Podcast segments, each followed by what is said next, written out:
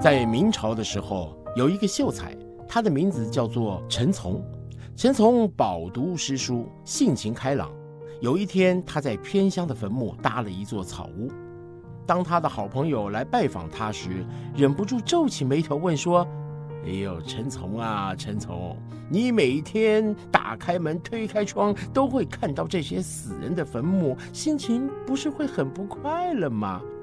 这陈从笑一笑说：“哈 哈哈，你错了。”正是因为每一天起床会看到这些安静的坟墓，我才能提醒自己，今天也要快乐度过，这才是真正的人生啊！哈哈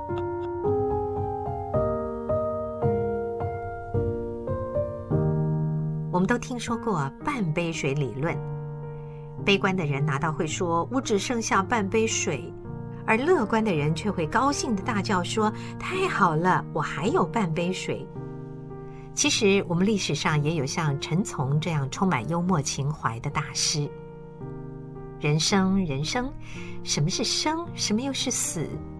如果没有快乐的生活，那么虽生也有死。陈从可以自得其乐地居住在坟墓旁，甚至看着坟墓来提醒自己。